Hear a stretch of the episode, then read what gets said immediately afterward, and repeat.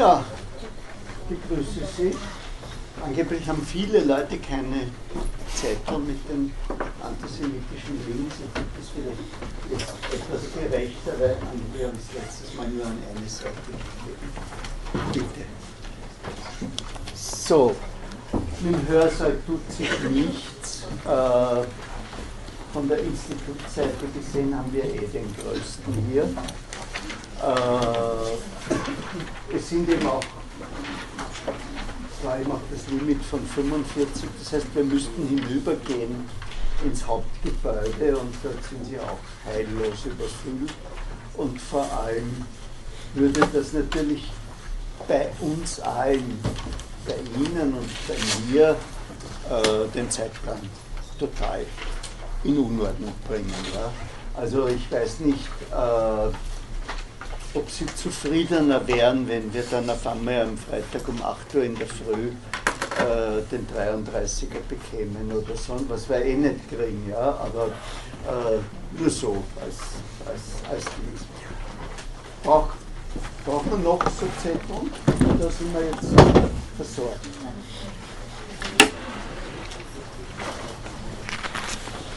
Hat wer keine Liste mit Links?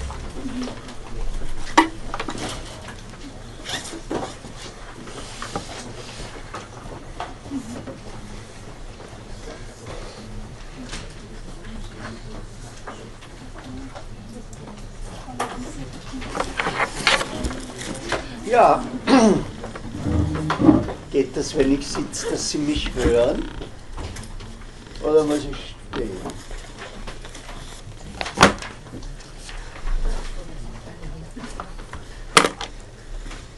Na, ich sehe Sie nicht. Das ist unangenehm. Gut. Äh, ja, also es geht heute um die Rolle von Religion bei der Entstehung des, sagen wir mal, antijudaistischen Affekts oder vielleicht auch äh, des Antisemitismus, wie schaut das nur aus? Äh, so. Das ist nicht jetzt gedacht, um irgendeinen jemand zu beschuldigen, sondern um einen sozialen Mechanismus aufzulegen und äh, die Folgen dieses Mechanismus ein bisschen verstehbar zu machen. Was heißt das Wort Israel? Wissen Sie das? Weil das so gelesen streitet uns, Ja, oder? ja. Gottesstreiter, Gott streite, Gott herrscht. Ja? Äh, ich habe es aus dem Buch von Friedrich Herr, Gottes erste Liebe. Ja? Äh, das ist ein Titel, der viel ausdrückt, äh, und zwar weniger über Gott, sondern auch über das Selbstbild, das das Judentum hat. Das heißt, äh, wir müssen uns zurückversetzen in eine Zeit, wo Religion etwas Heißes war. Damit meine ich nicht, dass die nicht Nietzsches Gott ist tot praktiziert haben, sondern ich meine, dass das eine Zeit war, wo die religiösen Erklärungsmuster eine große Validität für die Existenz gehabt haben. Ja?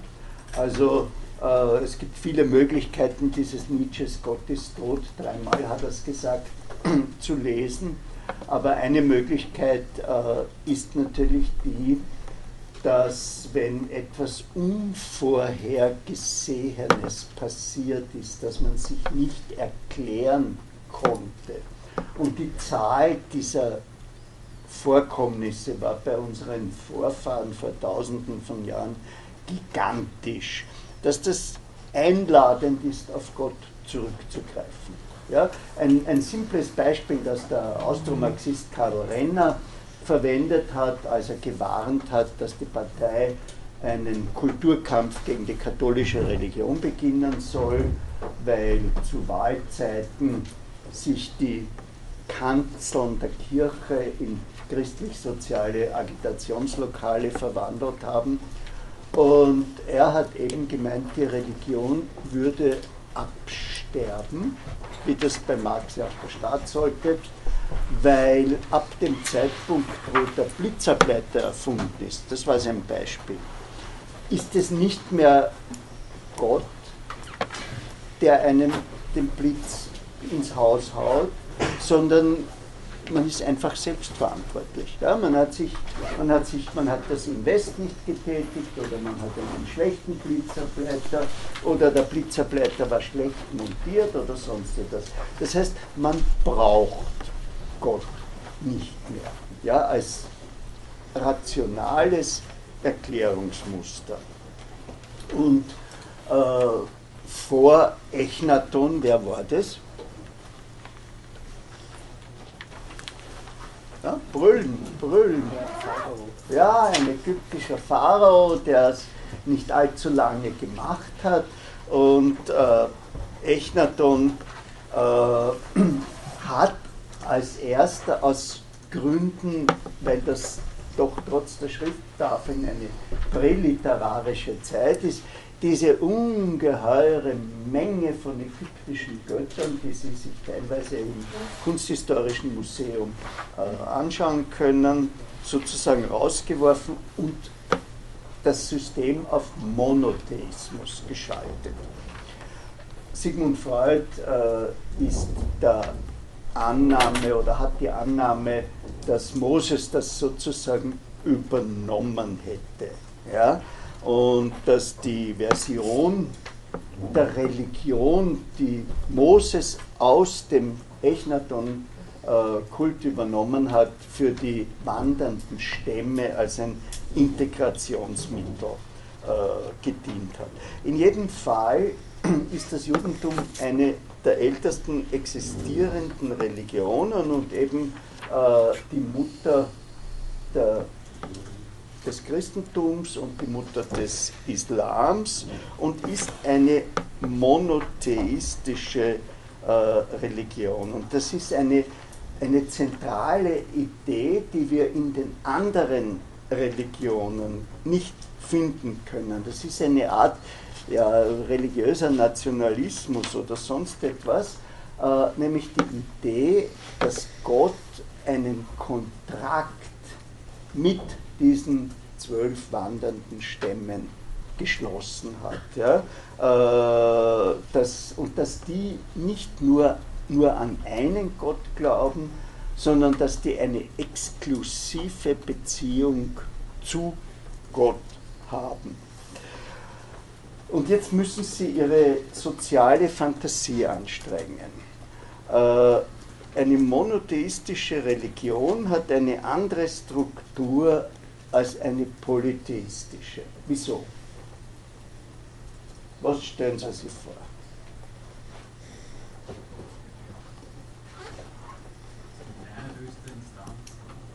Schreien. Es gibt eine höchste Instanz. Es gibt eine höchste Instanz, okay. Ja, es gibt überhaupt nur eine Instanz, ja. Das ist nicht in, in Aufgabenbereiche unterteilt, wie zum Beispiel bei den griechischen Ja, genau, genau. Da gab es eine Göttin äh, für die Gesundheit und da gab es eine Göttin äh, für die Vernunft und einen Gott für die äh, Künste und einen Gott äh, für den Handel. Äh, und man kann seine Verehrung sozusagen aufsplitten und es ist nicht diese strenge Beziehung. Ja? Also äh, ich opfere äh, einem Gott was, damit mein neues Buch besser wird als mein letztes, aber äh, das ist nicht, äh, das bindet mich nicht so, das definiert mich nicht so total und es ist vor allem so, äh, dass bei den meisten Religionen diese Götter und Göttinnen äh, humanisiert wurden, äh, dass es zwei Geschlechter eben gab äh, und äh, dass sie vor allem die griechischen Götter Laster haben, äh, wie Menschen sich benehmen, dass man sie besingt. Äh, es gibt keine griechische Theologie, aber es gibt die Ilias und die Odyssee und wir erfahren, äh, dass der arme Odysseus jemand auf die Zehen gestiegen ist und deswegen zehn Jahre nicht nach Hause durfte. Äh, und äh, wir erfahren was über die Eifersuchtskämpfe unter den Göttern äh, und ähnliches. Das heißt, wir perzipieren heute die Entwicklung von polytheistischen zu monotheistischen Religionen als eine fundamentale Veränderung unserer Zivilisation und als einen äh, Fortschritt. Warum?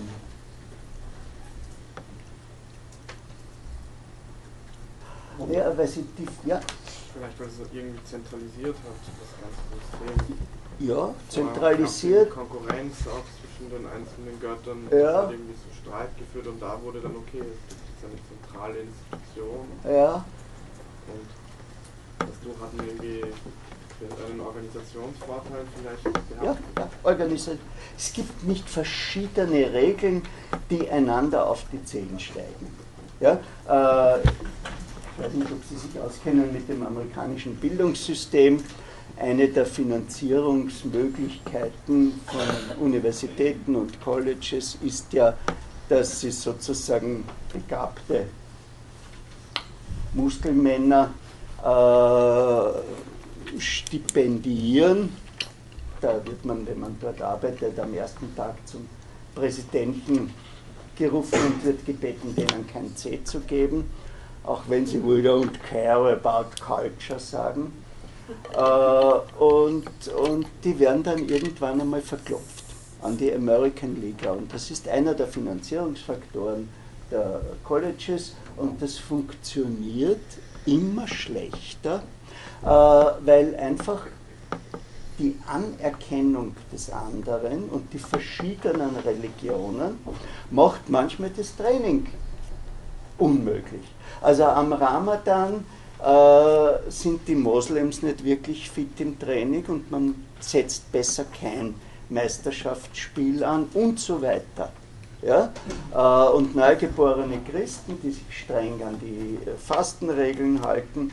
Also es ist leichter äh, in Politik, im Wirtschaftsleben und ähnliches, wenn man einen äh, Gott hat. Ja? Afrika mit seinen mehr als 200 Sprachen, die auch ein Hindernis sind, äh, und den Hostilitäten, die eben aus äh, der Existenz verschiedener Regelsysteme äh, kommt, ist ein gutes Beispiel dafür, wie das eine größere Fläche zurückwerfen kann.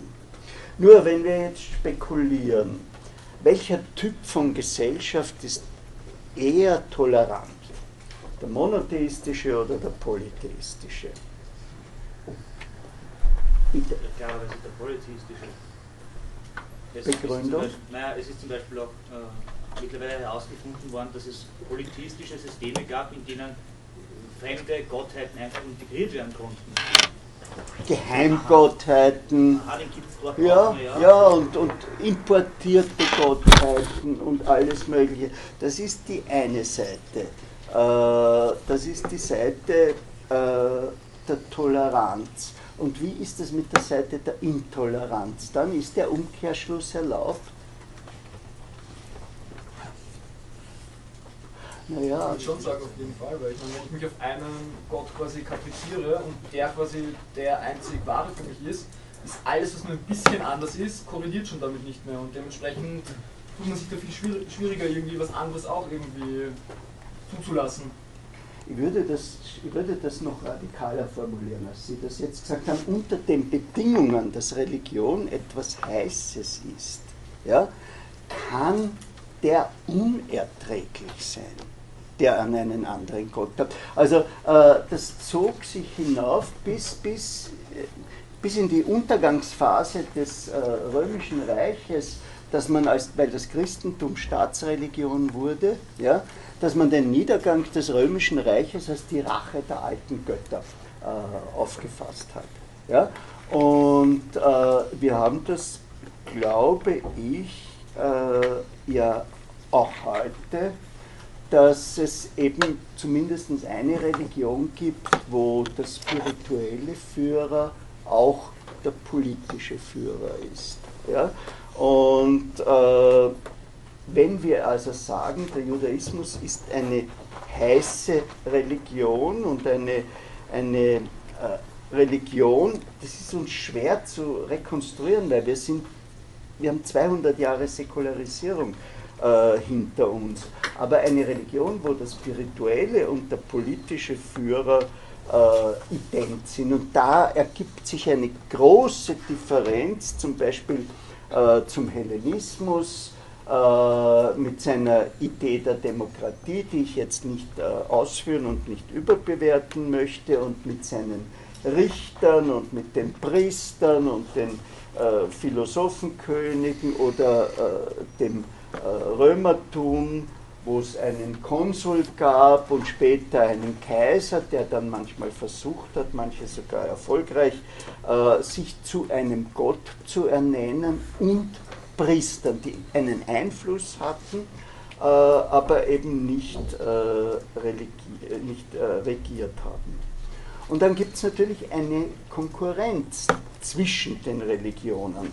Und es gibt sogar heute in unserer säkularisierten Welt eine Koalition zwischen politischer Macht und Religion. Wir sind noch nicht allzu lange äh, davon entfernt. Äh, die kleine Strafrechtsreform war 71 mit ihrer Legalisierung der Scheidung, mit ihrer Legalisierung der einvernehmlichen sexuellen Beziehungen zwischen Menschen gleichen Geschlechts. Äh, ich sage Ihnen, da haben die österreichischen Bischöfe getobt, die ungeheuer was angestellt. Ja? Äh, also das war vergleichbar mit den Demonstrationen vor zwei Jahren gegen die sogenannte Homo-Ehe in Frankreich. Also das ist äh, ein Punkt. Und der zweite ist eben, um das zu wiederholen, dass in einer präsäkularisierten Welt derjenige, der einer monotheistischen Religion anhängt, die Idee, dass es einen anderen mächtigen Gott gibt, nicht aushalten kann. Ja? Also äh, das, ist, das ist auch eine narzisstische Kränkung. Ja? Äh, ich glaube an den allmächtigen Gott X.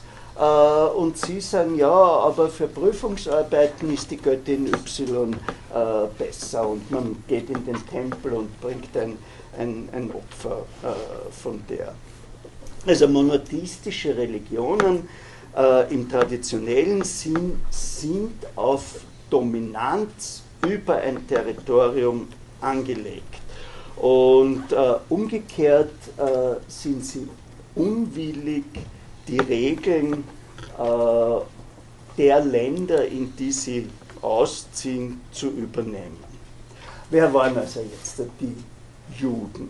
Ich habe schon gesagt, eine, eine Vereinigung von wahrscheinlich zwölf, aber das muss nicht stimmen, äh, ehedem nomadischen Stämmen in einer geografischen Region, die interessanterweise äh, seit zweieinhalbtausend Jahren nicht zur Ruhe gekommen ist. Ja, also dort war immer was los. Ich weiß nicht, worauf das zurückzuführen ist. Ich habe äh, Spekulationen und äh, die wurden eben durch diese Religion sozial zusammengehalten, waren zunächst einmal Bauern äh, und haben es aber nicht geschafft, darüber informiert uns ja die Bibel in einer metaphorischen Weise äh, mit äh, den 40 Jahren, wo sie durch die Wüste gezogen sind,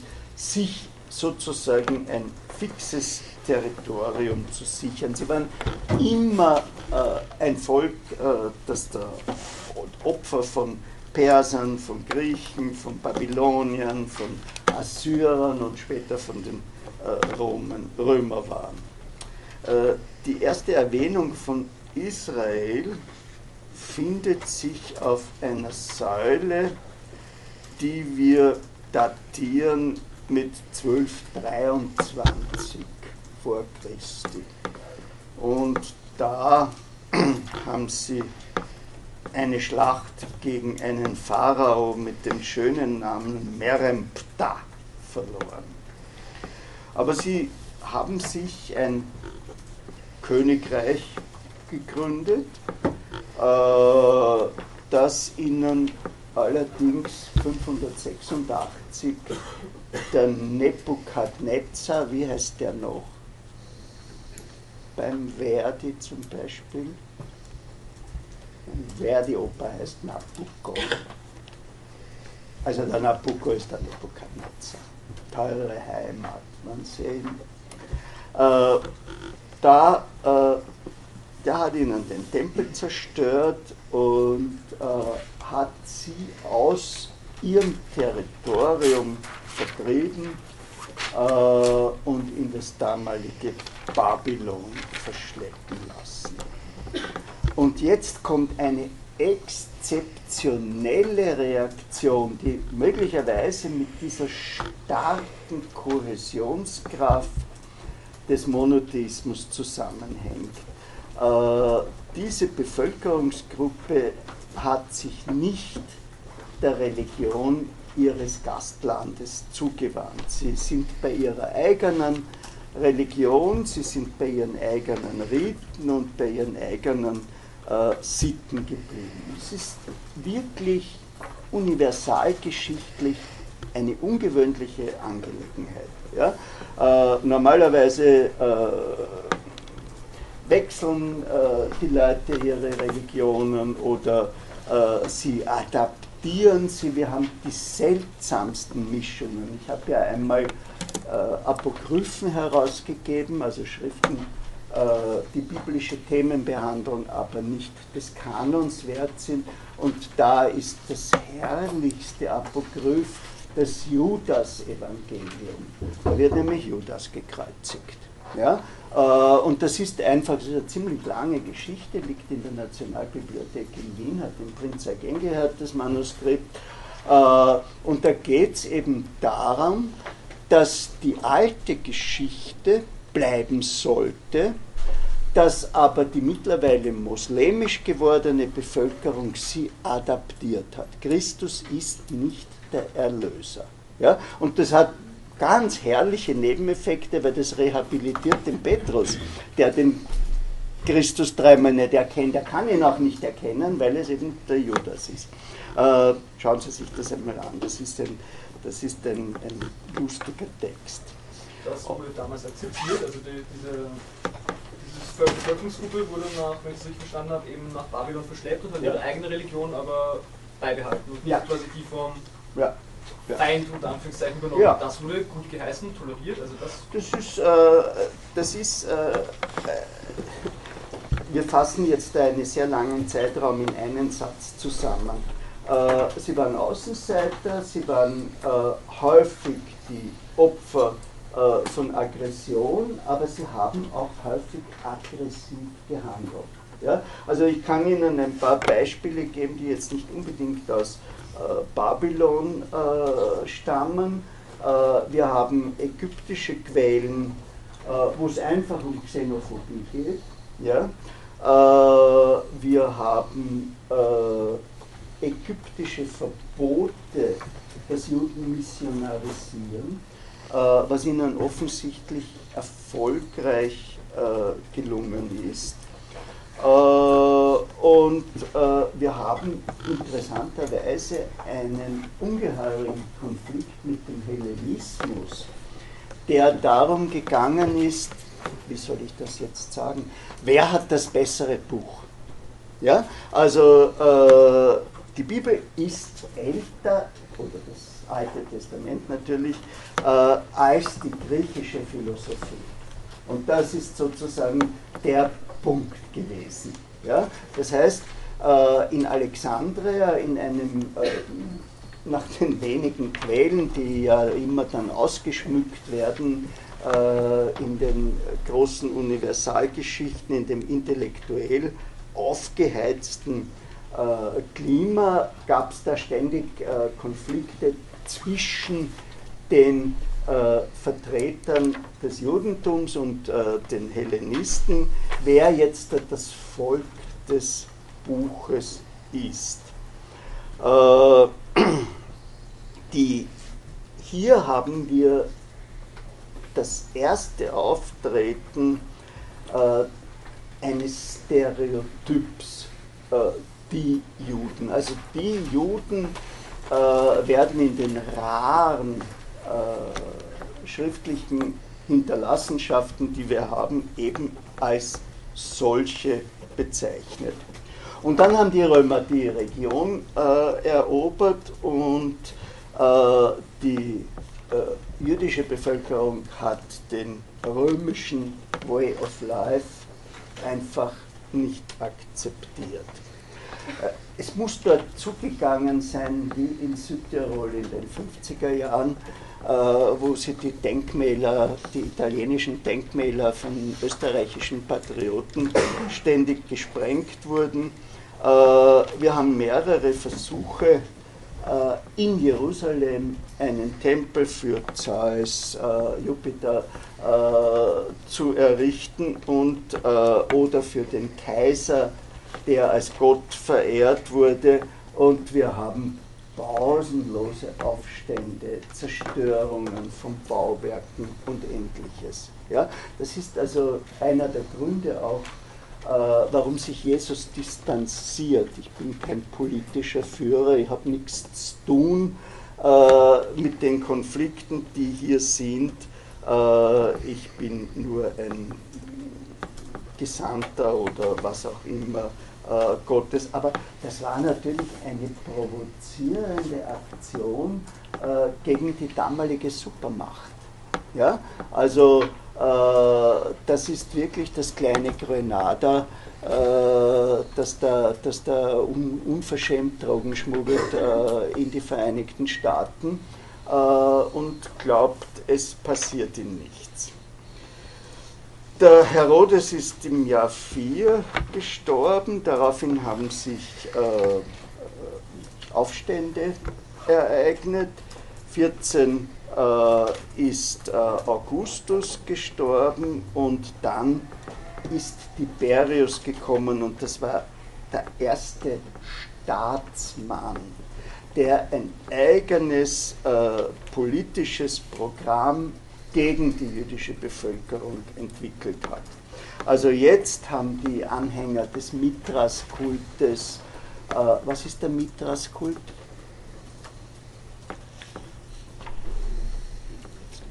Stierkult, oder? Ja. römischen Soldaten.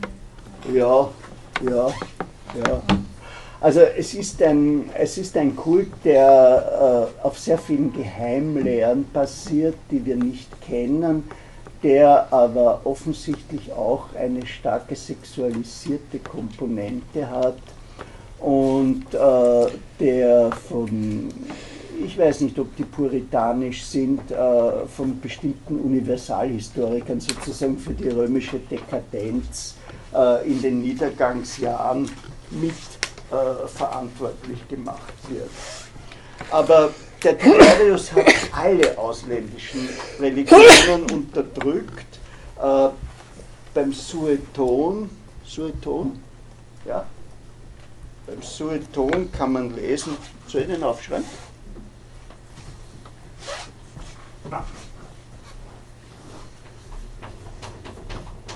Der ist mehr Tratsch, ist lustig zu lesen. Äh, beim Sueton kann man lesen, dass er etwas gemacht hat, was dann irgendwie Schule gemacht hat.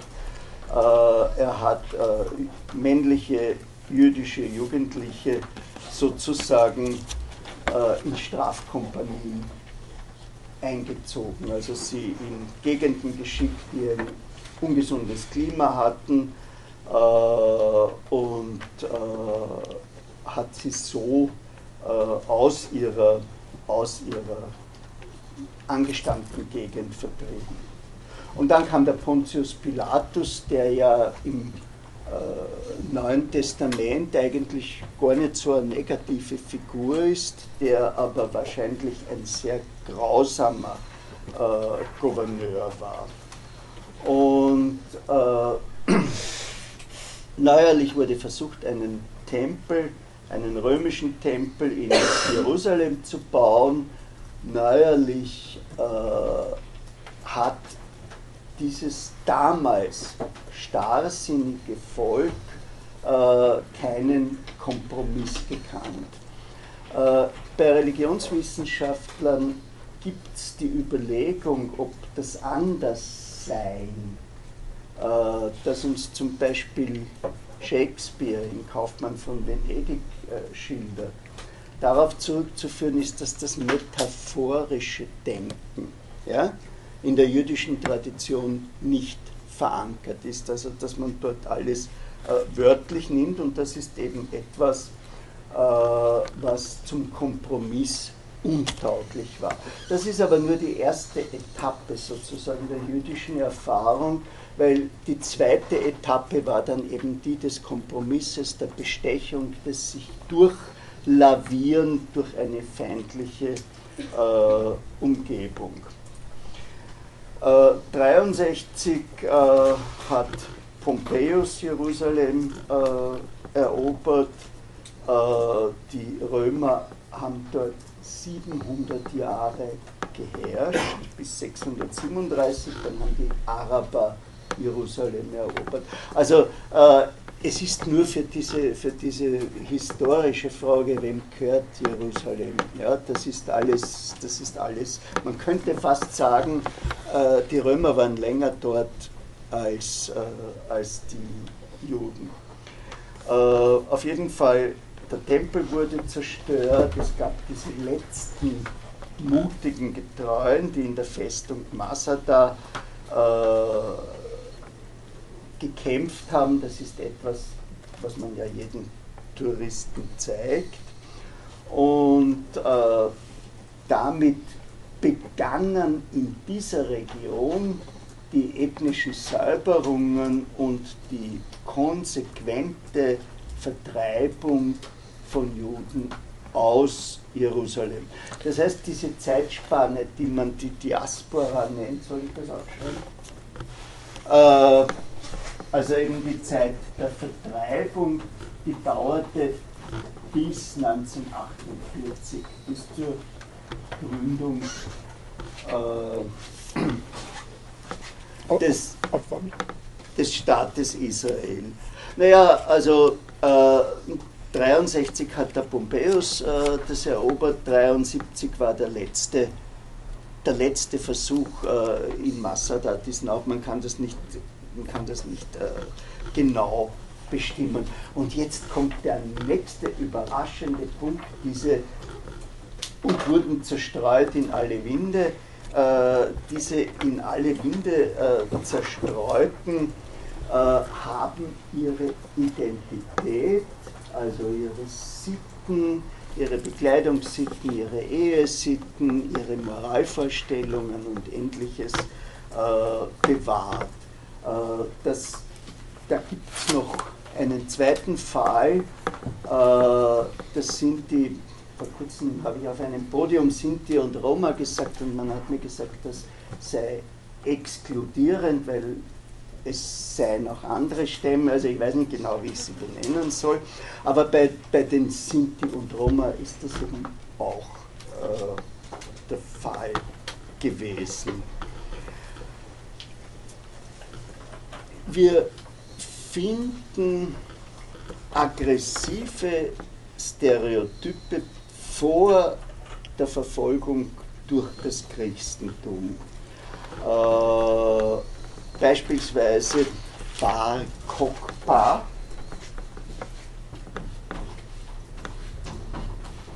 Im zweiten Jahrhundert. Müssen googeln, wenn Sie wissen wollen, wo das genau liegt, äh, gilt als die erste genozidale Veranstaltung. Äh, und das Interessante ist, äh, die Juden wurden das erste Mal in den Städten äh, attackiert wegen Fällen, die mit ihrem intellektuellen und finanziellen Erfolg zusammenhängen. Das ist ein Stereotyp, auf das werden wir immer wieder kommen. Es gibt auch, es gibt auch Leute, die das ablehnen. Ich glaube, Henrik Broder hat ein Buch geschrieben über den cleveren Juden.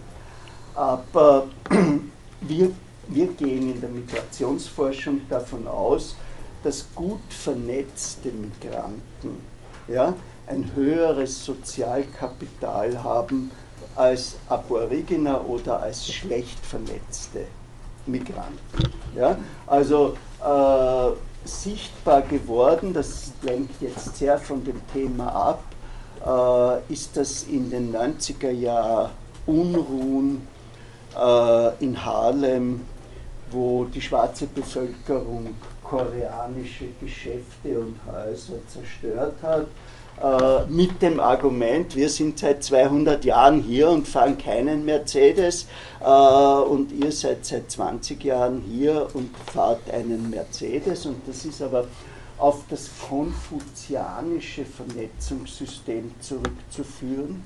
Ja?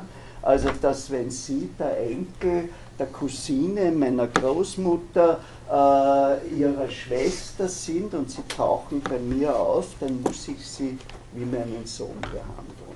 Ja? Und das gilt aber vice versa. Ja? Und damit äh, ist eine, eine andere soziale Struktur geschaffen, als die, als die andere, äh, als die, die anderer äh, Ethnien. Die Hannah Arendt, muss ich nicht aufschreiben, glaube ich, äh, meint, es, das sei falsch, was ich jetzt sage. Also man soll keine Linie zwischen dem Antijudaismus zum modernen Antisemitismus äh, ziehen. Äh, wir hätten auch positive Stereotype und man kann diese zwei Arten von Feindseligkeit nicht vergleichen.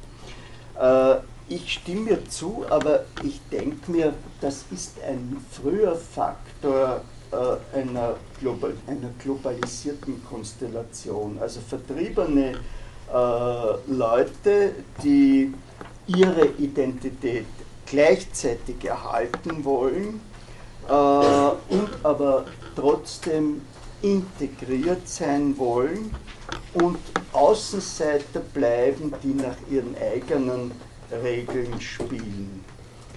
Äh, ja, und dann ist eben das Christentum aufgetaucht. Äh, wie ist denn das Christentum entstanden?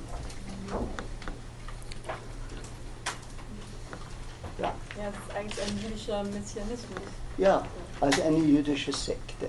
Also eine jüdische Sekte unter zahlreichen anderen äh, jüdischen Sekten. Also wir, wir, wir sind alle sehr gespannt, äh, was in dem Codex Jung, also das ist von den Schriftrollen in Nag Hammadi, hat äh, der Psychoanalytiker C.G. Jung eine Rolle gekauft und die lag ziemlich lang unsachgemäß nach Jungs Tod im Vatikan und wird jetzt endlich äh, wissenschaftlich äh, behandelt und äh, wir vermuten, dass diese Schriftrolle auf eine Sekte, auf die Essener zurückgeht und dass Jesus mit dieser Sekte Kontakt hatte. Aber das ist äh, alles im Augenblick noch eine sehr äh, spekulative Angelegenheit. Wichtig ist, dass diese neue Religion ihre moralischen Regeln und einen Teil ihrer Liturgie vom Judaismus übernommen hat, dass sie eben den jüdischen Gott adoptiert hat und ihn zu ihrem eigenen gemacht hat, äh, indem sie sich einer Lehre des Judentums bemächtigt haben, nämlich dass ein Messias kommen wird, der allerdings, wann kommt der Messias im traditionellen Judentum? Am Ende der Tage. Ja? Und, und, und, und die haben das umgedreht sozusagen und der Messias ist äh, jetzt äh, schon da. Wobei sie haben es nicht umgedreht damals, sondern sie haben es erst ein paar hundert Jahre später umgedreht, weil es dann nicht mehr in die Lehre gepasst hat. Weil die Anhänger des, äh, der Sekte Christi haben ihm also gedacht, dass das Ende der Welt nahe kommt. Man hat es nur später ein bisschen umgeschrieben, mhm. weil, man, weil es immer noch nicht da war. Das ist noch immer nicht untergegangen. ja. Äh, was ist das Christentum von einem damalig orthodox-jüdischen Standpunkt. Das ist übrigens auch bei Freud wird das so, wird das so bezeichnet. Und was ist es äh, übrigens auch von einem islamischen Standpunkt? Ein Rückschritt, ein getarnter Polytheismus. Ja? Also durch die Zersplitterung Gottes in mehrere Figuren und auch unter Umständen äh, durch den später eingesetzten äh, Marienkult ist äh, äh, das ein, ein getarnter Polytheismus. Das heißt, wenn diese Annahme stimmt, dann war das Christentum massentauglicher als das Judentum. Äh, ja, warum hat sich durchgesetzt? Warum hat sich das Christentum durchgesetzt? Wenn wir jetzt nicht mit Lenin sagen, die Lehre von Karl Marx ist allmächtig, weil sie wahr ist, lassen wir das jetzt zur Seite und versuchen wir soziologisch zu denken. Ja? Ja, also ich glaube, weil es einerseits so einen starken Humanismus gebracht hat und auch so ein Netzwerk, das sich um viele Leute gekümmert hat, gerade am Anfang. Und weil es halt also eine sehr schöne Lehre ist, gerade die Versöhnung ist schon eingezählt. Also ich glaube, es war halt vielleicht gerade für die Zeit für viele Leute, ähm, keine Ahnung, etwas, was sie jetzt gerne angenommen haben. Mhm. Ja. Weil die auch nicht Juden agitiert haben? Ja. Ja, weil, also das ist einmal ein zentraler Punkt, dass diese, dass diese Struktur äh, Bestandteil des jüdischen Volkes, dass die aufgehoben wurde. Und das ist äh, vom Standpunkt der politischen Philosophie auch eine der Grundlagen der Demokratie. Ja? Also äh, der alttestamentarische Gott liebt die Juden und der neutestamentarische liebt alle Menschen. Ja? Das heißt, vor Gott sind wir alle gleich, auch wenn wir, äh, auch wenn wir Ungläubige sind. Dann der nächste Punkt ist, äh, was ist denn die Geschichte mit der Münze? Na? Er gibt dem Kaiser, was des Kaisers ist. Ja. Gott, was Gottes ist. Also okay. man, dass man das trennt. Ja. Das heißt, diese Religion ist offen für Säkularisierung. Der Begründer dieser Religion sagt sozusagen der weltlichen Macht, äh, ich mische mich bei euch nicht ein und schaltet damit ein, äh, ein Konfliktpotenzial äh, aus. Ja? Äh, und dann ein nächster Punkt, äh, es war eine Religion der Sklaven. Was war denn ein Sklave damals? Ich glaube, wir haben da falsche Vorstellungen aus 19. Jahrhundert, Bildern mit so wunderschönen Harems und so, das hat es schon alles gegeben, aber bitte. Im Grunde die Arbeitskraft. Ja. Mechanische. Ja, ja, ja. Auch. Auch. Äh, ja. Ähm, ich weiß nicht, wie ich das ausdrücken soll. Ich habe mal gehört, dass es quasi ein, zum Beispiel im antiken Rom ein Teil der Familie war. In dem Sinne, ja. dass sie dem, dem Rat der Familie unterstanden sind ja. und äh, dass der natürlich auch verantwortlich war, ja. wenn die irgendwas angestellt haben. Ja. Aber ja, manche Sklaven hatten einen tollen Status. Also wenn wir zwei unser Geld zusammenlegen und wir machen eine Ölmühle auf äh, und wir haben keine Ahnung, wie man das macht, dann kaufen wir uns einen Sklaven ja, äh, und der bringt uns unser Unternehmen in Schuss und unter Umständen beteiligen wir ihn. Oder wir versprechen ihm die Freilassung, wenn das rennt. Das ist ein bisschen wie internationale Fußballer. äh, oder internationale Manager. Ja? Äh, und gleichzeitig gab es aber natürlich auch die, die Sklaven, die nur Kanonenfutter waren oder die nur Putzdienste äh, gemacht haben und ähnliches. Straßenbau. Ja, genau, Straßenbau. Ja. Und die hatten aber den Vorteil, wenn sie wohin gekommen sind, äh, nach, nach, ins heutige Rumänien oder so, es war dann immer schon eine Gruppe von Christen da. Ja? Also äh, das hat einfach, äh, ich habe ich hab viel mit religiösen amerikanischen Studentinnen zu tun äh, und die schauen auch sofort, wo ihre bestimmte Gruppe äh, der Wiedergeborenen, nämlich in der Sechshausener Straße, äh, ihre Zentrale hat. Und dort, dort gehen sie hin. Ja, und genauso äh, scheint das äh, mit äh, den Christen gewesen sein. Nur das hat einen Konflikt zwischen den Judenchristen und den neuen Christen produziert. Die judenchristliche Argumentation war, wir sind eine jüdische Sekte und wir haben uns aber expandiert in unserer äh, Auffassung, aber wer bei uns Mitglied werden will, äh, der muss zuerst jüdisch werden, also zum Beispiel, der muss sich beschneiden lassen, wenn er äh, männlichen Geschlechts ist. Das hat ziemlich lange gedauert, diese Auseinandersetzung. Ja?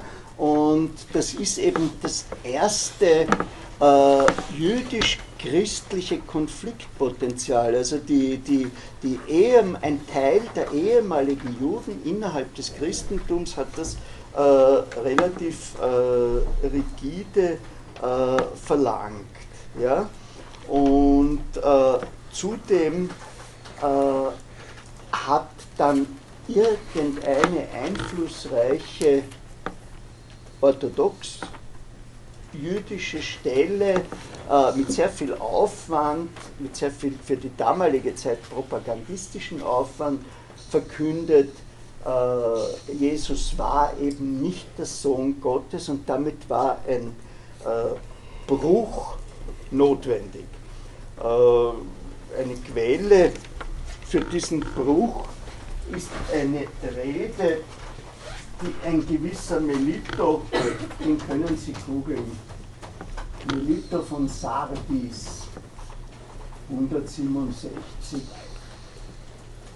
gehalten hat. Und da beginnt eigentlich äh, die Feindschaft zwischen dem Christentum und äh, dem Judentum. Was sind denn die Argumente, die die Christen haben konnten?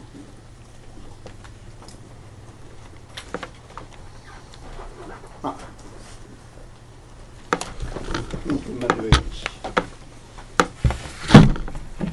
Na, es ist eine schwere Kränkung, der, der hat unter euch, danke, der hat unter euch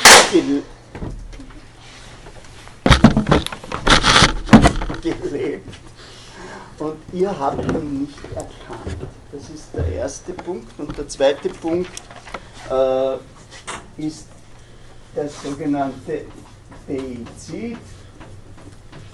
Also äh, ihr wart es eigentlich, äh, die ihn umgebracht hat. Es gibt manche Leute, die sagen, das ist nur eine Metapher, ja, aber äh, das schreibe ich Ihnen auf, wenn ich da jetzt schon so eine schöne Tafel habe. Äh, ich schreibe Ihnen zum Nachschauen, ja. schreibe Ihnen Bibelstellen auf, die einen anti-judaischen Gehalt haben.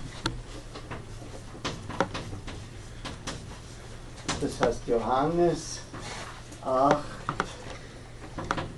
37 bis 39, in meiner Übersetzung Kinder des Teufels, Markus 12, 32 bis 37, gieriges Volk, 1. Thessalonikerbrief,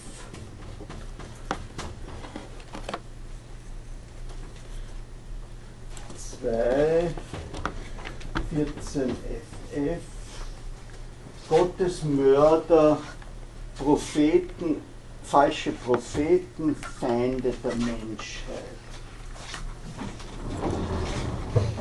Römerbrief 2, 22 bis 37 Diebe, Lukas 3, 7, Wippernbrut, das ist das Lutherdeutsch. Ja? Äh, naja, und, und, und, und was ist dem, dem heiligen Stephan passiert? Nachdem wir unsere schöne Stephanskirche haben.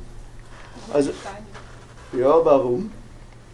Ähm, weil, weil er offen gesprochen hat über das Christentum. Er, er hat die Juden kritisiert. Das war, das war also nach, nach, äh, nach den äh, Apostelakten 751 bis 53.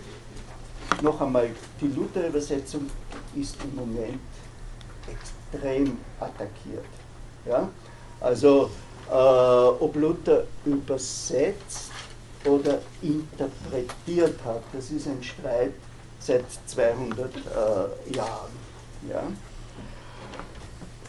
Ja, und äh, in, in dieser Folge haben sich wirkliche Territorialkämpfe ergeben. Also die, die äh, alte und die neue äh, Religion haben gegeneinander gekämpft. Es hat äh, bestimmte Territorien gegeben, die waren einfach fest in jüdischer Hand.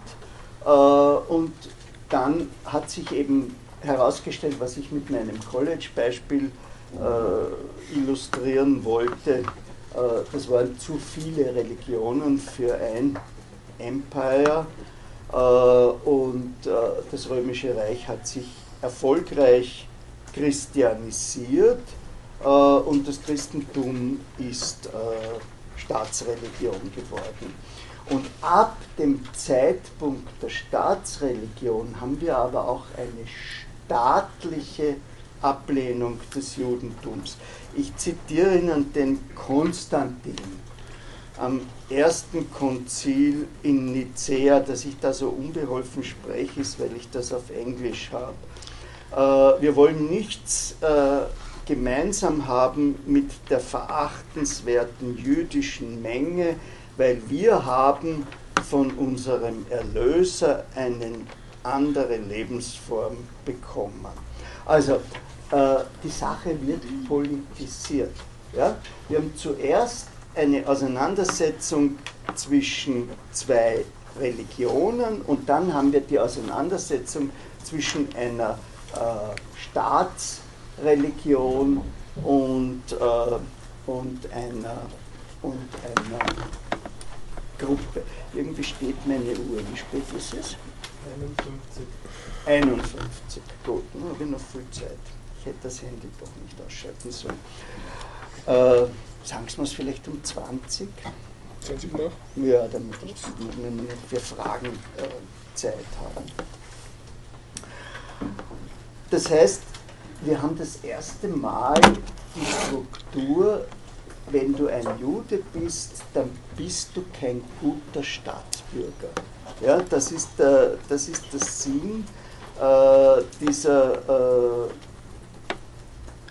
dieses ursprünglichen Kampfes, wie organisieren wir die spirituelle Sphäre eines Imperiums am besten. Also es war einfach äh, es gibt ja wunderbare Geschichten über Konstantin und, und, und seine Mutter und, äh, und seine Träume und alles Mögliche. Aber äh, auf einer soziologischen Ebene ist es eben schwierig, wenn es verschiedene Feiertage gibt, äh, verschiedene Essensregeln und äh, wenn es zwei verschiedene Systeme von Autorität gibt. Und äh, daraus hat sich jetzt langsam die Idee entwickelt, ein sozusagen globales Imperium, das den Römern ja nicht gelungen ist, weil sie haben overstretched und, äh, und äh, hatten äh, nicht genügend äh, Führungspersonal, äh, ein ganzes christliches Imperium. Wobei der ursprüngliche Akzent nicht auf christlich gelegen ist, sondern ein Imperium und das hat als Religion christlich, so wie wir sagen, wir haben die Schienengröße sowieso und in der Ukraine haben sie andere, äh, haben sie andere Schienengrößen. Äh, das heißt, äh, ein intensiver Kampf gegen das Jüdische hat eingesetzt. Das muss damals extrem stark gewesen sein. Äh, die Editionen der Kirchenväter sind ja 120 Bände, kein Mensch hat das je gelesen. Aber wenn Sie es durchblättern, äh, dann werden Sie finden, dass ein nicht geringer Teil Agitprop entweder gegen die Gnosis ist oder gegen die Juden. Und wenn, wenn ein Gegner so oft erwähnt wird, dann muss der stark sein. Ja? Wäre, sonst wäre das äh, nicht notwendig. Und äh, die äh, Juden wurden über das ganze römische Reich verstreut, haben eine kurzzeitige starke Wiedergeburt in Babylon gehabt und eine neue Figur ist entstanden, eine, eine Standardfigur äh, des Antisemitismus, der wandernde Jude. Was war denn das Original des wandernden Juden, des ewigen Juden? Der Ahasver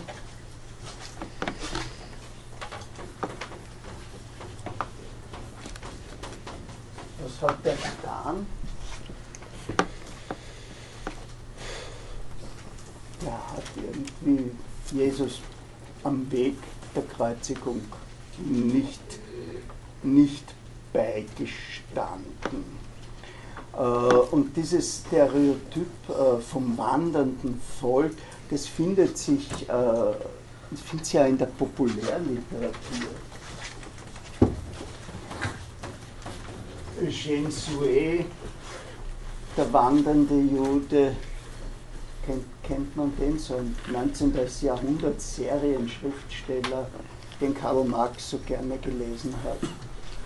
Oder Frutero und Lucentini, Sie lachen.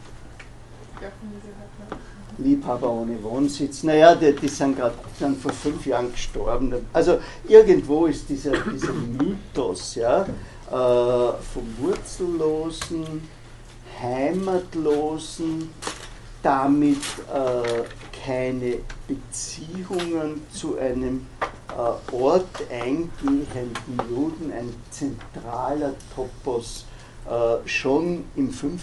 Jahrhundert äh, geworden. Das ist im Übrigen dieses Hin- und Herschieben auch ein Argument gegen die Idee von einer Rasse. Ja, weil die haben sich natürlich irgendwo doch äh, gemischt. Und äh, als die Verfolgungen im Römischen Reich stark wurden, äh, hat sich ein relativ großer Teil abgesetzt und ist nach Osteuropa gezogen, das ja auch dann später das Zentrum von Holocaust und Shoah war. Der Theodosius II.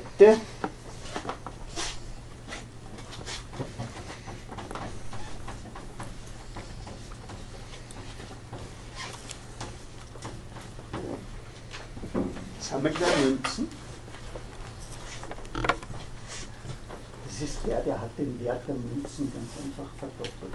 Er war konfrontiert mit der ersten Inflation der Menschheitsgeschichte äh, und hat das so gelöst, auf diesen Münzen ist ja keine Zahl drauf gestanden, ne, äh, dass er einfach, einfach den Wert doppelt angesetzt hat.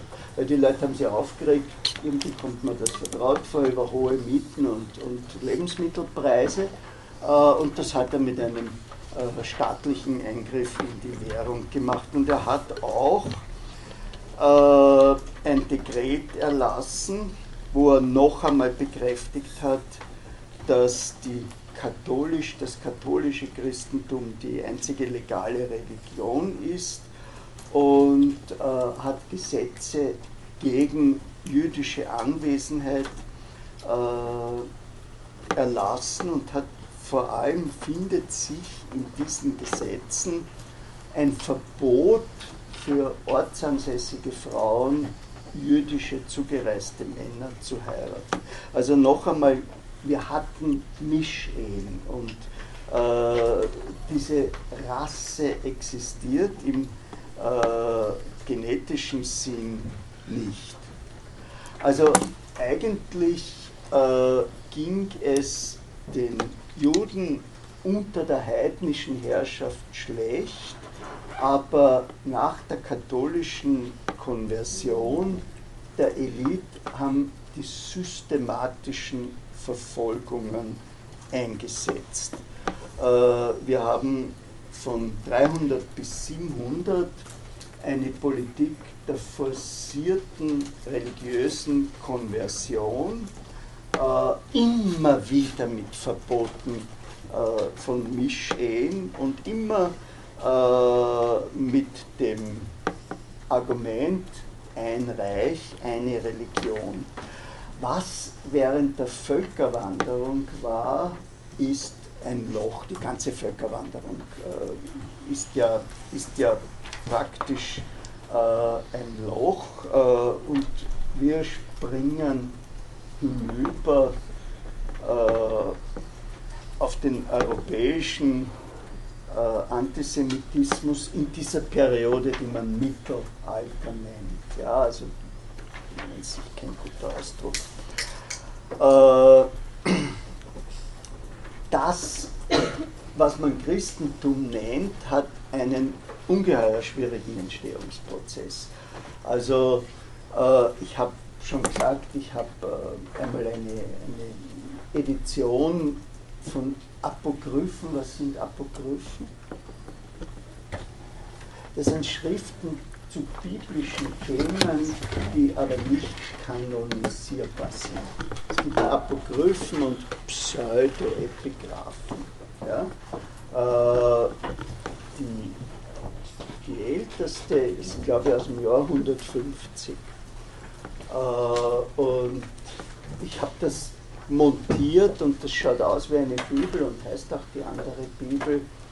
Äh, ist also eher ein belletristisches Projekt, aber ich habe dabei gelernt, dass es eben eine große Konkurrenz gegeben hat, nämlich die gnostische äh, Religion mit ihrer Idee eines bösen Schöpfers und dass manche Evangelien in 100 Versionen existieren. Ja, es gilt übrigens auch für die alttestamentarischen Apokryphen. Äh, ich habe mit ungeheurem Vergnügen ein besonders frauenfeindliches Apokryph am Anfang gestellt, wo, glaube ich, die Eva viermal vom Satan getäuscht wird. Ja, immer, immer wieder fällt sie äh, auf ihn rein. Eine starke, global agierende Religion konnte Heresien nicht tun. Ja? Also das war eine politische Frage, die hat sich nicht nur äh, auf, die, auf die Juden bezogen, sondern die hat sich auch gerichtet äh, gegen die Albigenser oder gegen die Bekardianer.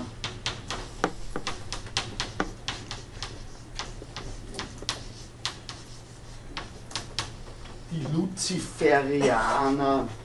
Äh, also es hat wirklich eine, eine ungeheure Zahl von Sekten gegeben, äh, die manchmal ganze Länder in der Hand gehabt haben und Kriege zur Durchsetzung äh, des Christentums. Der, der Kulminationspunkt war die Gründung der Heiligen Inquisition. Was ist das? Inquisition? Ja.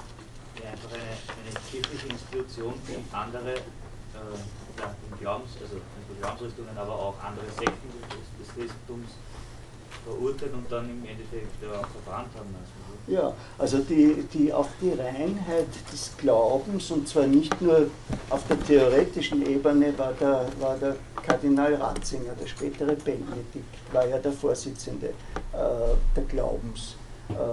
Kommission, die eben darauf achtet, dass die Lehre rein ist und die Inquisition als soziale Institution hat auch äh, eben die Albigenser oder sonst etwas verfolgt. Ich weiß nicht, gibt es diesen populären Roman von Umberto Eco im Namen der Rose, also auch verfilmt worden. Äh, ich glaube, das sind Albigenser, die da in diesem, in diesem Schloss ihr Unwesen oder ihr Wesen treiben. Und jetzt haben wir das erste Mal eine Struktur, die bleiben wird, nämlich kohärente soziale Gebilde, die konfrontiert sind äh, mit einer Gruppe, die einen anderen Lebensstil praktiziert.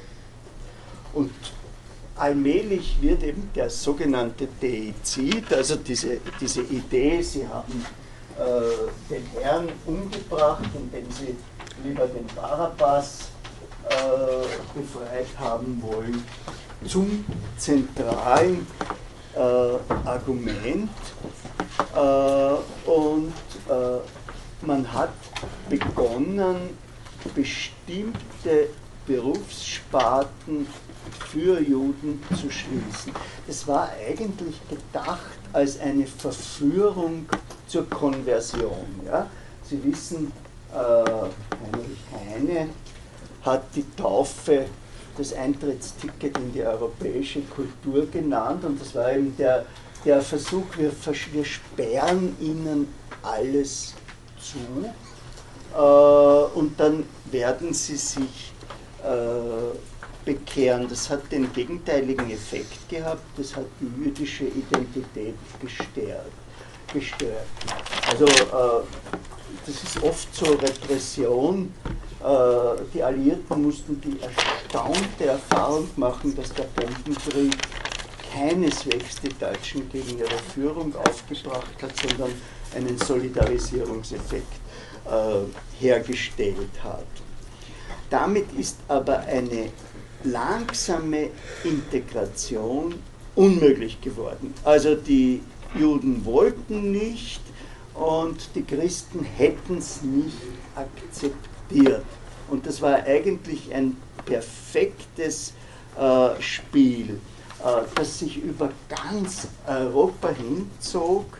Äh, Im besten Fall wurden die Juden eben als ein notwendiges Übel äh, bezeichnet.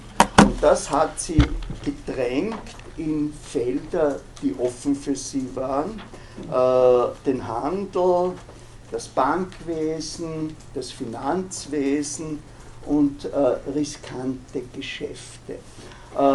riskante Geschäfte bergen ein ungeheures Aggressionspotenzial in sich. Hat jemand von Ihnen die Buddenbrooks gelesen? Woran gehen die jetzt Grund? Woran gehen die zugrunde? An welchem Geschäft? Sie, kau sie kaufen die Ernte nach der Aussaat. Und dann entweder regnet es nicht oder es regnet zu viel und das ganze Geld ist weg. Ja? Das ist, das ist, und da, es ist ein Zeichen für den Abstieg der Buddenbrooks, dass dieses solide Handelshaus, das Thomas Mann da beschreibt, dass das sich auf solche Geschäfte einlässt. Ne? Man zahlt wenig, weil man weiß ja nicht, was rauskommt und wenn es gut wird, äh, dann hat man einen enormen Profit und wenn es schlecht wird, hat man einen kräftigen Verlust, wie die Buddenbrooks. Und, äh, und das birgt aber ein elementares Aggressionspotenzial noch einmal, äh, weil wenn es gut geht, dann fühlt sich der Bauer natürlich vom jüdischen Händler, der die Sache von der Wiese weg äh, gekauft hat, äh, schlecht behandelt. Und umgekehrt äh, hat man damit eben äh, den Grundstein gelegt für diesen Antisemitismus der Gier. Der Karl Kraus zitiert gerne eine christlich-soziale Zeitung, wie ein Zeitungsjunge sie ausruft äh, und lässt den in Wiener Dialekt, kann ich nicht sagen, warum verdient der Jud schneller und mehr Geld als der Christ? Ja, weil er eben auf diese riskanten Geschäfte, in die er gedrängt wurde, äh, warum? Weil er in denen trainiert ist, weil er seine Schutzmaßnahmen hat, weil er unter Umständen Rückversicherungen eingegangen ist. Also Dinge, an die die Leute, äh, die, die das äh, für sich abgelehnt haben, weil es ja noch Reste äh, des christlichen Zinsverbotes äh, gegeben hat, sich nicht äh, eingelassen haben. Und man hat eben Juden zu guten Netzwerkern und zu guten Internationalisten gemacht. Das prominenteste Beispiel, da sind wir jetzt schon ein bisschen spät, ist dieser Jud Süß, der beim Herzog von Württemberg äh, gearbeitet hat, den es äh, sozusagen in zwei, in zwei populärkulturellen Darstellungen gibt. In einem Roman von Leon Feuchtwanger, einem Emigranten, und in einem der berüchtigtsten Nazi-Hassfilme den der Regisseur Veit Harlan gedreht hat. Wenn es Sie interessiert, wie Antisemitismus sich optisch in Szene gesetzt hat im Dritten Reich, ja, dann gehen Sie auf YouTube. Als ich mich damit gespielt habe, war das ein ungeheurer Kampf. Äh, mal war der Film da, äh, mal war der Film in sechs Teile zerstückelt da, Mal war er unter falschem Titel da. Das passiert im Augenblick mit den Bob Dylan-Konzerten aus 1966. Äh, die sind alle auf YouTube, aber unter Elmore Gessler oder so irgendwie. Ja, also Sie brauchen sich, wenn Sie sich auf den Typen stehen, brauchen sich nicht den teuren Ziegel kaufen, sondern Sie können sich das herunterladen äh, unter Elmore etc. Und, und so ist das eben auch mit, äh, mit Jude Süß. Manchmal ist er da, manchmal ist er nicht da. Und äh, man hatte gerade in einer Zeit mit schlechten äh, sanitären Bedingungen, in einer Zeit äh, des Elends, wenn Sie sich mit der Geschichte der Theologie beschäftigen, dann werden Sie feststellen, dass die Theologie des 13. Jahrhunderts nur ein Thema gehabt hat, nämlich den Selbstmord zu verhindern. Ja, also das war die schwerste Sünde. Die Zeiten müssen damals so mies gewesen sein, äh, dass die Leute sich lieber umgebracht haben. Es äh, gibt ein schönes Buch von dem Kirchenhistoriker Georges Minoir,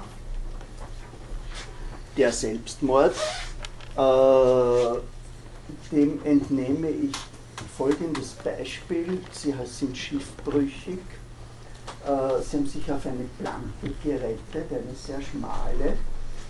Alleinerziehende Mutter mit Kind kommt herangepadelt. Was müssen sie tun?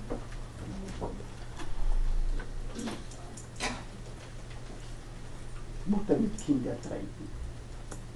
Weil der Selbstmord ist die schlimmste Sünde. Ja? Also das ist wirklich, es ist eindrucksvoll, wenn man den Minoir liest. Äh, das war, eine, das war eine, eine Obsession in dieser schlechten Zeit. Und solche schlechten Zeiten laden dazu ein, dass man eben äh, Außenseiter äh, beschuldigt. Wobei das Interessante ist, äh, dass diese Beschuldigungen manchmal einen realen Kern haben, der nur ganz anders zu sehen ist. Ich möchte Ihnen das an einem Beispiel durchdividieren. Die Juden bringen die Pest. Furchtbares, idiotisches Vorurteil. Wie ist es entstanden? In Salzburg ist die Pest. Es gibt in Wien einen, der ist dafür zuständig, äh, für das Sanitärwesen in einer primitiven Weise, der tut was Vernünftiges, er schließt die Stadttore. Aber wir haben die Außenseiter, an die der gar nicht denkt, ja, weil die gibt es nicht. Und die sitzen auf der Halbinsel im zweiten Bezirk und die können sich frei herumbewegen. Äh, und die können auch in die Stadt rein, wenn sie geschützte Jugendlichkeit zu dieser Figur noch kommen. Das heißt, äh, von dem, von dem Standpunkt, dass die selbst schuld sind, ja, einmal abgesehen, äh, gibt es tatsächlich eine Rolle. Der nächste Punkt ist durch Finanzgeschäfte die Frage der Doppelloyalität. Das ist die das ist das gleiche Problem wie die Deutsche Bank äh, verkauft ihnen äh, Pakete mit Krediten auf Häuser und gleichzeitig äh, versichert sie und geht damit eine Wette gegen ihre eigenen Kunden ein. Ja?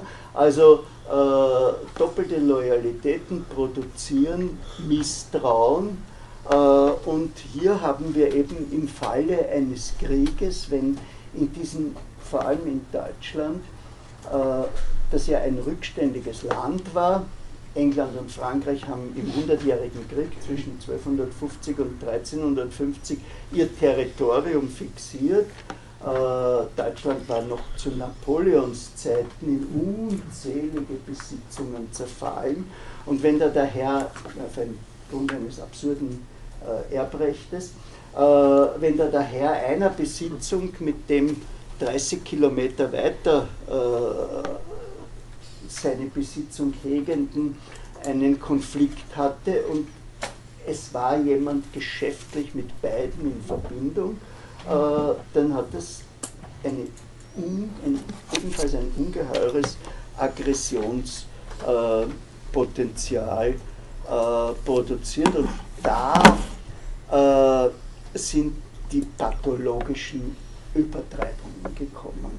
Also äh, die Idee, äh, Juden trinken das Blut von entführten Kindern. Wie gesagt, das bei der Sache mit der Pest, da kann man sich einen realen Kern vorstellen. Hier gibt es keinen realen Kern.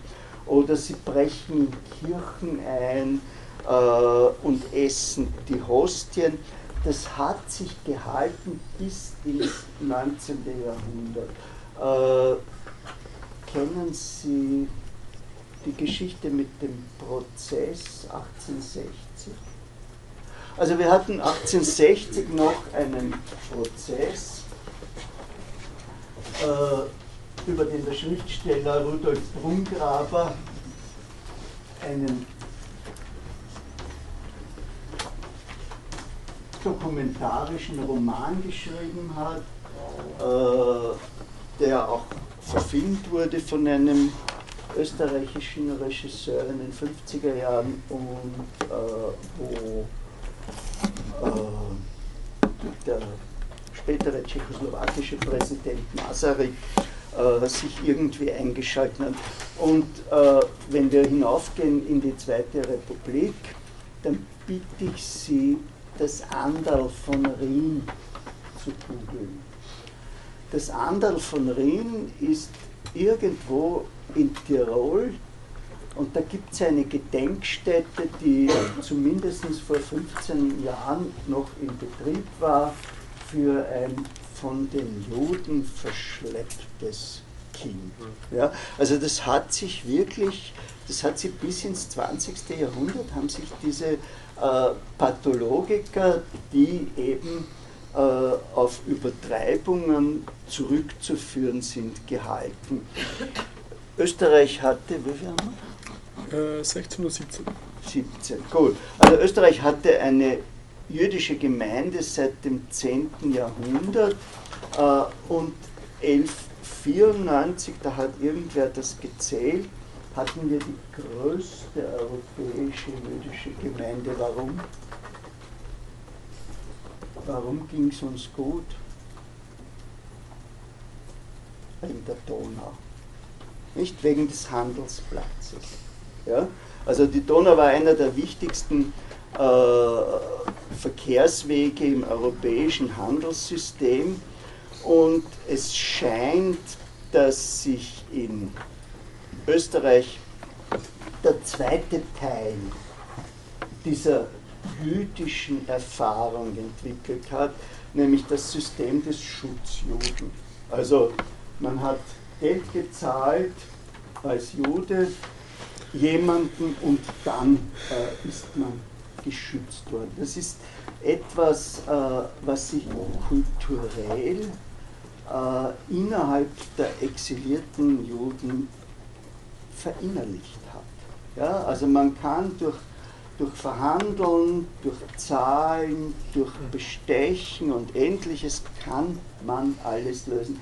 Viele Rätsel, die Ihnen vielleicht auch schon aufgestiegen sind, nämlich äh, warum, warum sind so viele Leute in Wien geblieben?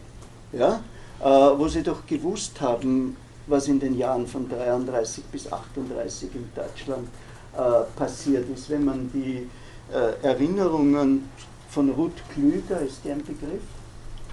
War mal so ein Gratisbuch.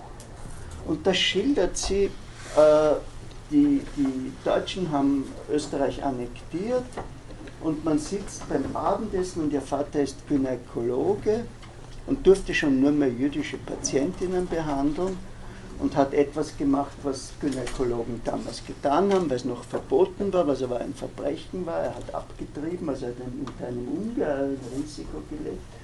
Und er hat die Chance, nach Argentinien zu gehen und sagt, was, und die Klüger schreibt das aus der Perspektive der damals Neunjährigen, die mit ihrer Mutter durch äh, KZs gezogen ist. Äh, und er sagt, was tue ich in Argentinien, dort ist heiß.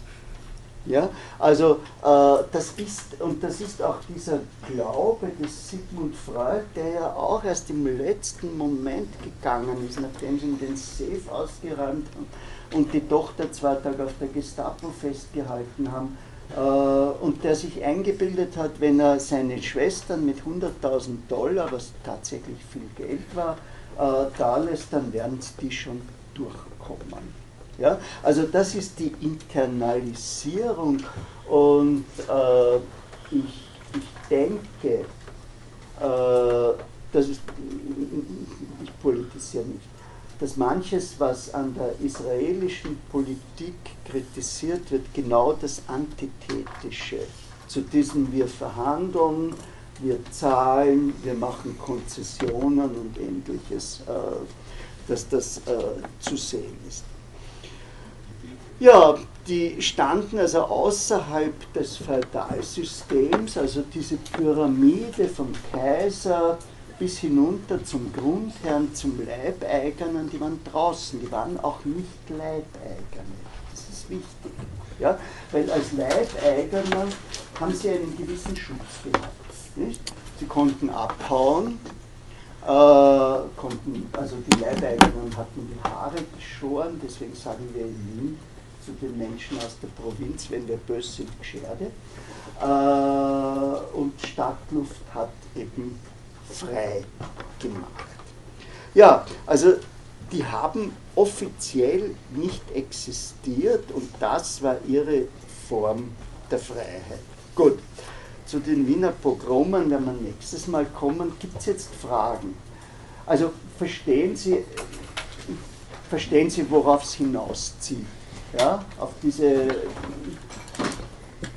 ja, ein bisschen soziologisch und dann später, wenn wir mehr schriftliche Quellen haben, bitte. Also Sie haben vorher ähm, gemeint, dass diese Verbote, die, mit denen die Juden konfrontiert waren im Mittelalter, dass die vom Christentum gekommen sind, aber das ist ja eigentlich nicht möglich, weil es kann immer nur von einem christlichen Staat gekommen sein, aber nie vom, vom Christentum an sich. Naja, äh, manches ist von, von, von christlichen Institutionen, ja? also von Bischofssitzen äh, und Ähnlichem äh, gekommen. Äh, ich weiß nicht, ob ich das Christentum gesagt habe. Ja? Äh, also ich gebe Ihnen recht, man muss das, man muss das differenzieren, wer, wer war das jetzt genau in dieser Mischkulanz äh, von geistlicher und weltlicher Gewalt. Ja? Ich meine, wir können nicht auf so Dinge wie den Investiturstreit eingehen, wo der Heinrich IV., ich weiß nicht, ein paar Wochen lang äh, um die Burg des Papstes gehen musste, weil die Frage war, wer, wer investiert wen, nicht? Aber wir kennen diese grandiose Geste, mit der Napoleon im Grunde nach 900 Jahren den Investiturstreit beendet hat, indem er dem Kardinal auf die Finger geklopft hat und sich die Kaiserkrone selber aufgesetzt hat. Bitte. Ja, zu diesen Bibelstellen, da ist doch eigentlich genau das Gleiche. Die richten sich doch eher gegen Personen und nicht gegen das Judentum im Generellen, oder? Naja. Die sich nicht meistens eher gegen einzelne Personen oder eben so politisch-religiöse Führer und jetzt nicht als Ganzes auf das Volk. Ein Volk von Dieben, Lügnern. Wie gesagt, wir, wir hadern wirklich alle mit dieser Luther-Übersetzung und wir hadern auch äh, damit, welche Quellen hat Luther herangezogen für das äh, ja, also äh, da, ist, äh, da ist einiges unklar. Es gibt ja mittlerweile die wahnsinnige Spekulation, dass die, die äh, eminente äh, Judenfeindschaft des späten Luther einfach darauf zurückzuführen ist, dass ihm äh, jüdische Schriftgelehrte freundschaftlich auf die Schulter geklopft haben und gesagt haben, äh, Hebräisch kannst du aber nicht. also glaube, da ist noch einiges, da ist noch einiges offen. Aber das, was ich Ihnen zitiert habe, das steht so da. Aber in der Luther-Übersetzung, also in einer anderen Äh, Übersetzung. In der, äh, also. Aber das ist schon eine, eine ziemlich arge Sache, die Sie da unterstellen. Ja, ja, ja. Und deswegen würde ich da vielleicht doch ein bisschen mehr differenzieren und sagen, dass vielleicht auch dass ja. Ähm, wenn dort über die Juden gesprochen wurde, wurde sozusagen über die Nichtchristen gesprochen. Also die, die noch nicht, ähm, die noch nicht die neue. Lehre bekommen haben. Ja. Also in der Einheit äh, sch schauen Sie ein bisschen einmal, äh, es gibt ja jetzt eine neue Luther-Übersetzung, ja, äh, mit einem guten Kommentar. Schauen Sie einmal äh, in die katholisch-protestantische Einheitsübersetzung. Das ist dieses grüne, äh, dünne Büchel, das wirklich so auf, auf, auf, Bibel, auf Bibelpapier ist. Ja? Äh, ich habe äh, ich hab schon gesagt, meine Notizen sind englisch. Äh, ich habe es an diesen, äh, wie heißen die, diese amerikanische Bibelgesellschaft, die einen im Hotelzimmer hast, du eine englische Bibel weg. Äh, ja. Äh, also ich, ich habe es ich hab's bei denen äh, nachgeprüft. Äh, Einheitsübersetzung habe ich nicht nachgeschaut. Aber sie haben die Stellen da. Ja? Äh, insofern sind wir fair und, und sie schauen nach und sagen es nächstes Mal, da war was. Also ich würde schon sagen, dass die ähm, Liturgie auch extrem antijüdisch war. Also das ist auch die, die Nostra Aetate hat das ja dann in den 70er Jahren dann relativiert und endlich mal beglichen. Also 1970 kam die Nostra Aetate des Vatikans, wo man eben probiert hat, diesen Antijudaismus im Christentum, im Christentum endlich in den Griff zu bekommen. Also liturgisch war die katholische Kirche oder evangelische Kirche auch immer gegen eine Allgemeinheit, also gegen, die, gegen das Judentum im Allgemeinen eigentlich sehr selten gegen einen speziellen Juden. Es ging ja wirklich darum, diese, diese Religion zu diffamieren. Und das musste man dann wirklich auch klarstellen in der katholischen Kirche mit, der, mit dem Zweiten Vatikanischen Konzil. Und hat er gesagt, okay, jetzt, jetzt reicht langsam, ja, jetzt hören wir auch mit dem Antijudaismus. Was auch immer nicht so ganz durchgedrungen ist, aber sie haben es jetzt mal gesagt, das ist schon was Gutes. Mhm. Aber auch rein soziologisch ist es natürlich sinnvoll, ein Feindschild, sage ich jetzt mal, zu kreieren, um selber quasi zusammenwachsen zu können. Also von daher ist es unter Anführungszeichen irgendwie was Natürliches, wenn man sagt, okay, die anderen sind schlechter als wir, wir sind die wahre Religion und das und das und deshalb sind wir besser. Ähm, ich hätte nur eine Frage zu der Einordnung zum Kontext. Also Sie haben gesagt, dass die Juden dann immer mehr in Berufsfelder gedrängt wurden. Ja. Zu welcher Zeit war das circa? Das Naja, das hat eigentlich, äh, das hat eigentlich schon im, im na, nach Ende der Völkerwanderung begonnen. Ja? Äh, noch einmal, äh, es gab ein, ein christliches Zinsverbot und äh, das, was wir als Handel verstehen, ist ja eigentlich keine selbstverständliche Form. Ja? Also das sind äh, Vorformen des Kapitalismus. Am Anfang steht ja eigentlich der Tausch. Nicht? Es steht der Tausch und es steht die Hilfe mit der Erwartung, dass einem dann später äh, geholfen wird. Und in dem Augenblick, wo der Handel einsetzt, passiert etwas Neues und da hat man das auf diese ausgegrenzte Gruppe geschoben, dieses Neue. Ja? Aber die hat, es waren nicht alle Juden Händler. Na, was, sicher also was, äh, was haben die dann gemacht, wenn sie ausgegrenzt waren, sind sie nicht mehr Leibeigenen Aber es waren ja eben nicht alle Händler, bei weitem nicht. Was hat der andere Großteil äh, der Juden getan? Wir reden, über, wir reden über einen sehr langen Zeitraum und wir reden über einen ungeheuer äh, großen Raum, was, äh, und wir sprechen über die Teilung noch in Ostjuden und, äh, und Spaniolen. Ja? Äh, ich glaube, gute und äh, nicht Berichte von den Gegnern, wie wir sie eben von der Inquisition haben, haben wir erst ab dem 17., 18. Jahrhundert. Ja, also äh, ab dem Zeitpunkt, äh, wo es äh, den Humanismus gab, 16. Jahrhundert, wo es äh, jüdische Menschen gab, die ihre Erfahrungen notiert haben.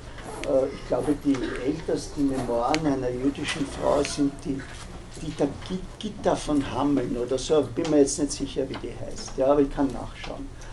Äh, wo, wir, wo wir einen Überblick über das Leben haben.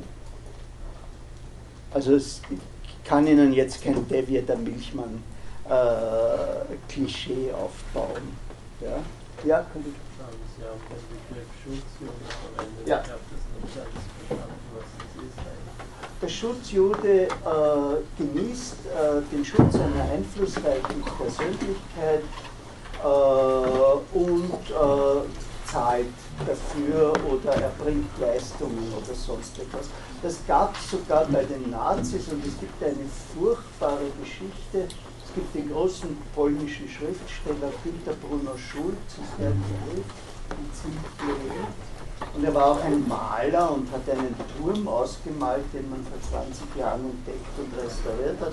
Und er war der Schutzjude eines SS-Offiziers. Und weil sein Offizier den Schutzjuden eines anderen SS-Offiziers getötet hat, hat ihn er auf der Straße erschossen.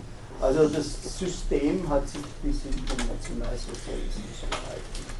System des Schutzjuden. Und auch der, also das, das, das finden Sie auch in schriftlichen Dokumenten, das ist der Privill Jud sowieso.